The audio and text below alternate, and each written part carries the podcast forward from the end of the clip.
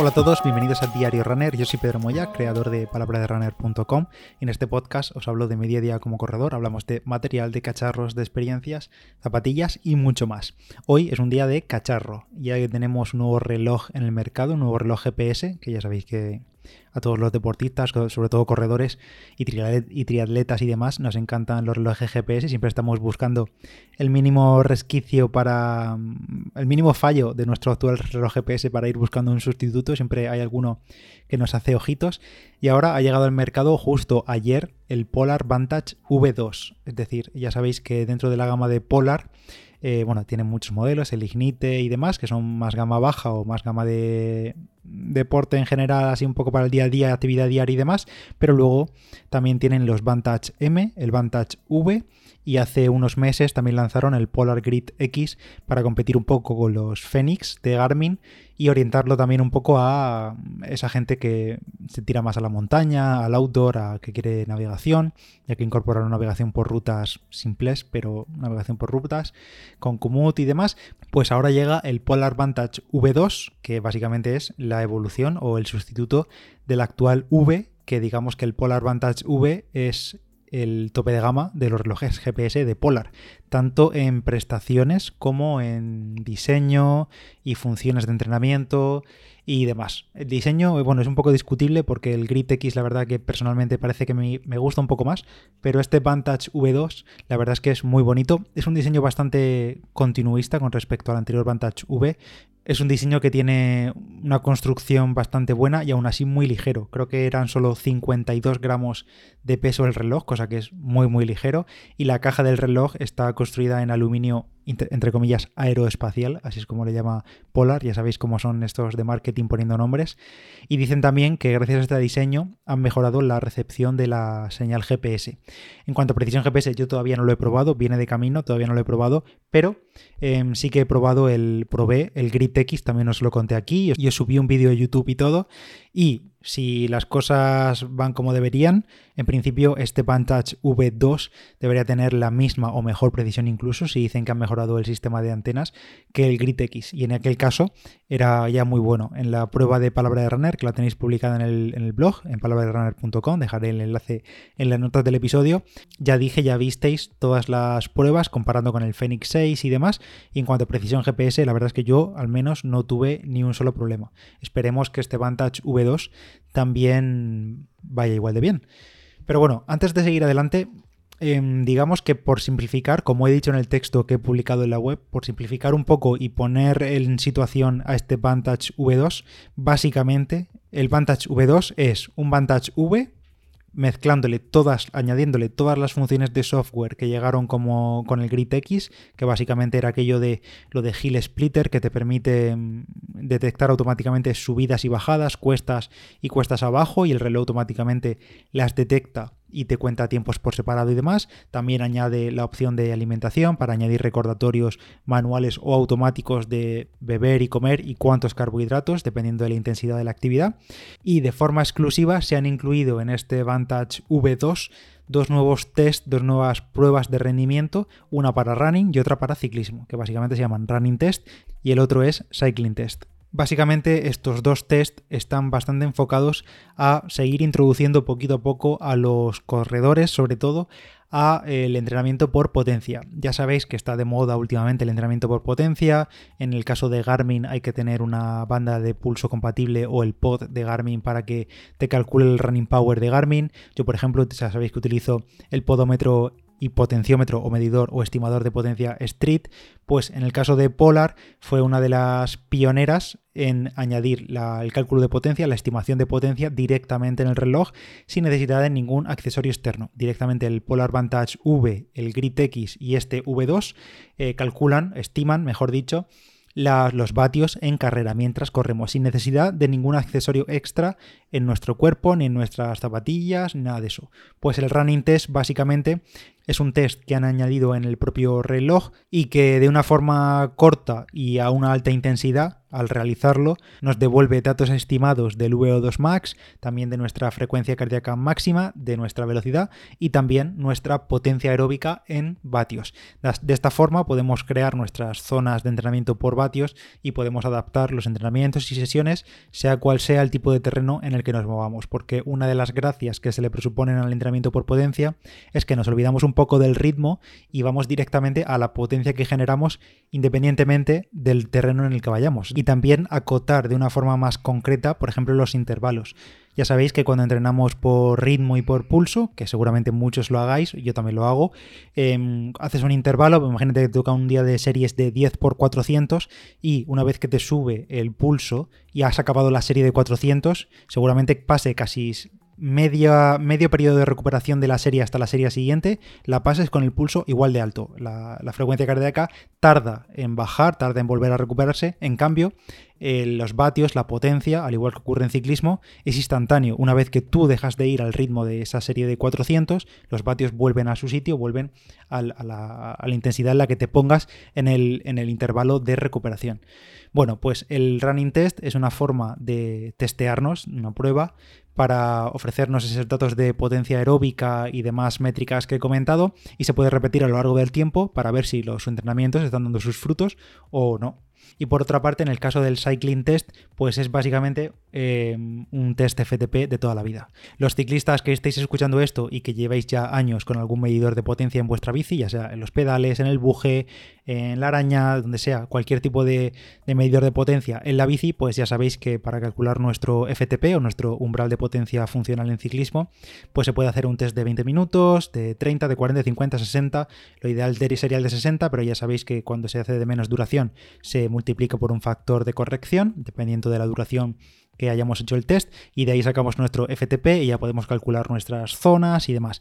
Pues básicamente esto que han añadido en el Polar Vantage V2 en el Cycling Test es un test FTP y además podemos configurarlo de, desde 20 a 60 minutos, 20, 30, 40, 50 o 60 minutos, según pues si tenemos una subida cerca de casa que nos da para una hora de subida intensa y demás sin mucho falseo llano y tal, pues podemos hacerlo de 60 y si queremos algo más rápido, pues uno de 20 y añadir ese factor de corrección. Eso sí, para este test, el cycling test en ciclismo, sí que necesitamos un medidor de potencia externo instalado en nuestra bicicleta, obviamente. Los sensores de, potencia del propio reloj solo sirven para calcular la potencia en carrera, ya que utiliza pues, los acelerómetros internos, el barómetro, el ritmo que llevamos y demás. Pero en el caso de ciclismo sí que necesitamos un sensor instalado en la bicicleta. Hablando de sensores, el sensor de pulso óptico de este Vantage V2, el sensor de pulso integrado en el propio reloj, el que las lucecitas que vemos por la parte inferior, parece que es el mismo que en el Polar Grid X. Es un sensor bastante complejo, de los más precisos que hay. Son cuatro electrodos y 10 LEDs de distintos colores, que son exactamente iguales que en el Grid X, como decía. Y si no recuerdo mal, creo que eran cuatro rojos, cuatro, no, cinco rojos, cuatro naranjas y uno verde. Y esta diferencia de colores es porque para adaptarse a los diferentes tipos de piel y demás, para, para apurar un poco más la precisión del pulso. En principio debería ir igual que el del Polar Grid X y al menos en mi caso ya os conté que fue fenomenal. En el artículo del blog del Polar Grid X, de la review que le hice, ahí tenéis un montón de gráficas comparativas con respecto al Garmin Fenix 6 y también comparándolo con la banda de pecho del Polar H10 y la Polar y la Garmin HRM Run roja, todas ellas, todo ello lo comparé en aquel artículo y en principio en este Polar Vantage V2 debería ser exactamente lo mismo. Esos dos tests son las grandes exclusividades de este reloj, pero también han traído, como decía al comienzo, las funciones exclusivas que llegaron en su momento al Grid X, como era lo del Hill Splitter, lo de detectar automáticamente las subidas y las bajadas, lo del Foil Wise, creo que se llamaba, que eran los recordatorios de cuánto comer, cuánto beber, cantidad de carbohidratos. Si en una salida le hemos dicho que vamos a consumir 30 gramos de carbohidratos cada media hora, pero resulta que luego nos calentamos y vamos más intensos o vamos más flojos, el reloj lo sabe y pues ajusta la cantidad de carbohidratos que nos eh, recomienda ingerir. Y también han añadido, por supuesto, eh, las guías de entrenamiento de Fit Spark, que esto básicamente es que cada día el reloj, dependiendo de tu entrenamiento y dependiendo de tu descanso, pues te recomienda entrenamientos de cardio, entrenamientos de movilidad, de fuerza y demás, todo ello guiado desde el reloj.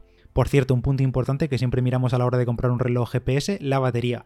Y aquí es muy buena de nuevo. Eh, básicamente es la misma que la del Grid X. Tenemos una, una autonomía a máxima precisión de 40 horas. Es decir, si dejamos el GPS grabando por segundo, el sensor de pulso activado 100%, eh, todo a máxima precisión, tenemos 40 horas de autonomía con la batería cargada. Si queremos ahorrar un poco de batería, o ya sea porque vamos a hacer una ultra, ultra, ultra larga carrera de montaña, o simplemente porque vamos justo de batería, y queremos ahorrar para aguantar ese entrenamiento que nos queda la semana y no tenemos el cargador cerca, pues añadiendo varias opciones de los modos de ahorro de energía se pueden conseguir hasta 100 horas de batería con una carga, que está fenomenal.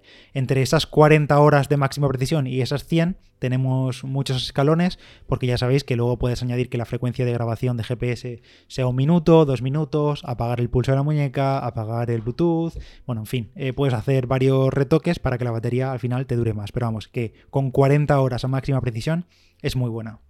Y ya luego el resto de funciones del Vantage V2, la verdad es que son conocidas. Es decir, Polar ha aprovechado este modelo para incorporarle muchas de las cosas que ha ido introduciendo en los anteriores, bueno, en, modelos hermanos de la marca en los últimos meses o año. Por ejemplo, tenemos la función de Nightly Recharge que nos mide los niveles de recuperación. Tenemos planificación de rutas e integración con la plataforma Kumut. En Kumut es una especie de, ¿cómo decirlo? No es un Wikilog, pero bueno, sí, podemos crear nuestras rutas y las guardamos en nuestro perfil y luego desde la aplicación del móvil de Polar Flow nos aparecen esas rutas y si las marcamos como favoritas y tal, las podemos pasar al reloj. La parte mala que no han mejorado respecto al Grid X es que es una, sí, tenemos navegación por rutas, pero es una navegación por rutas un poco sencilla, digamos. No tenemos mapas ultra detallados como podemos tener, por ejemplo, en los Garmin Phoenix. Eh, no, aquí lo que tenemos es una línea que nos aparece en el reloj, una línea del track, y cuando llegamos a un giro, pues el reloj nos avisa, pero no tenemos referencias visuales de un mapa en la pantalla del reloj ni nada de eso. La verdad es que es una navegación giro a giro que funciona, pero podría ser mejor en cuanto a orientación, en cuanto a detalle de los mapas. Eso de momento sigue pendiente. También tenemos, por supuesto, control de la música del, móvil, eh, también recibimos notificaciones, eh, llamadas, lo típico que podemos hacer con todos los relojes inteligentes hoy en día. No podemos interactuar mucho con esas notificaciones, pero bueno, recibimos el aviso en el Polar Vantage V2. Y otra cosa que queda pendiente y que le iba a decir al final como punto negativo, pero bueno, la digo ya, sí que podemos controlar la música que se está reproduciendo en ese momento en el móvil, pero seguimos sin tener función de reproducción de música nativa dentro del reloj, ni tampoco integración con Spotify, ni nada de eso. Es decir, el reloj no tiene almacenamiento interno, no podemos añadirle nuestra música o nuestros archivos de audio o nuestros podcasts y tampoco lo más sencillo sería, lo más útil sería con Spotify, como lo tiene por ejemplo Garmin, y seguimos sin tenerlo. No podemos sincronizar nuestro Spotify, conectar nuestros auriculares al reloj y salir a correr. Eso de momento seguimos sin tenerlo y la verdad que ya se va echando en falta. Y por el resto, pues tenemos todas las métricas de, entrenamiento, de cargas de entrenamiento, de recuperación, de análisis del sueño. Ahora han metido incluso un test de recuperación de piernas, que no sé exactamente cómo funciona, pero es un test que en unos solos pocos minutos. Y simplemente con el reloj te dice si eh, estás preparado para el entrenamiento que te viene o mejor te quedas en casa. Ay, por cierto, que no le he dicho, el Vantage V2 es un reloj 100% multideporte. Es decir, eh, bueno, tenemos para meter decenas, si no cientos, la verdad es que no sé cuántos hay, pero perfiles de deporte, ya sea running, ciclismo, pero también triatlón, duatlón, podemos crear los nuestros, podemos meterle ahí yoga, yo qué sé, desde la aplicación de Polar Flow tenemos cientos, es que yo creo que son muchísimos, porque la lista es enorme de deportes que simplemente añadimos al reloj. Eh, al sincronizarlo y además cada uno de ellos por supuesto los podemos sincronizar los podemos personalizar pues con las métricas que queremos que marque, nuestras pantallas y demás. Ya sabéis que el Polar Vantage V2 es para también para triatletas, duatletas, ciclistas, eh, corredores, en fin, es multideporte 100%. Y nada, para terminar, como he dicho en el artículo que he escrito, em, la verdad es que es una evolución bastante conservadora del Polar Vantage eh, V original. Básicamente han añadido a este dispositivo pues todas las mejoras que se han ido acumulando en los últimos lanzamientos, pero sigue teniendo esos puntos a mejorar Y la pena es que la mayoría de estas mejoras, pena entre comillas, eh, son de software al fin y al cabo. Muchas de estas cosas podrían haber llegado, por ejemplo, al Vantage V original. Cuando llegó el Grid X, el Vantage V original no recibió una actualización el Hill Splitter o las recomendaciones de alimentación y demás. Ahora los tenemos en este V2. También se echa en falta lo que he comentado de la música, se echa en falta en eh, la navegación más currada, sobre todo porque es un reloj que cuesta 499,90 euros, es decir, 500 euros de reloj. Y claro, eh, se pone en un terreno en el que por 500 euros tiene relojes muy potentes y Garmin que es el principal de ese mercado, no perdona, no perdona por 500 euros. Garmin ofrece mucho. Tampoco tenemos, por ejemplo, un sistema de pagos móviles con el reloj. Eh, ya se va echando en falta, sobre todo porque este tipo de relojes al final están pensados para llevar durante el entrenamiento, pero también en el día a día, en nuestro trabajo, en cuando vamos a una boda. Se supone que son relojes que no desentonan ya tanto, que tienen de todo, que recibimos notificaciones y que vamos a llevar en el día a día y cada vez se echa más en falta tener ese sistema de pagos directamente con el reloj para bueno es muy útil la verdad. Yo lo utilizo prácticamente a diario cada semana poder pagar con el reloj cuando vas al supermercado cuando vienes de correr y no quieres pasar por casa a coger la cartera. Es algo que facilita mucho la vida y que ya se va echando en falta repito porque es un reloj que vamos a llevar todo el día no solo a la hora del entrenamiento. Como digo el Polar Vantage V2 arranca en 499,90 euros. También hay un pack que han sacado con la banda del pecho Polar H10, que yo la tengo por cierto y funciona fenomenal. Pues ese pack reloj más banda para los que sigan sin fiarse del, pulso óptico, pues son 550 euros. Y luego las correas, que son intercambiables, tienen un precio de 35 euros. Ya sabéis, en la descripción os dejo el enlace a palabra de runner con todos, todos los detalles y muchas imágenes. Nada, quiero saber qué os parece a vosotros este reloj, si os parece suficiente, si os parece que deberían todavía arriesgar un poquito más para intentar quitarle mercado a Garmin sobre todo. Y nada, saber simplemente qué os parece este nuevo Polar. Quedo pendiente de vuestros comentarios. Si te ha gustado el podcast, pues dale una valoración en Apple Podcast, escríbeme un comentario en iVoox y nada más. Yo soy Pedro Moya, palabra de runner en Instagram y nos escuchamos en el siguiente. Adiós.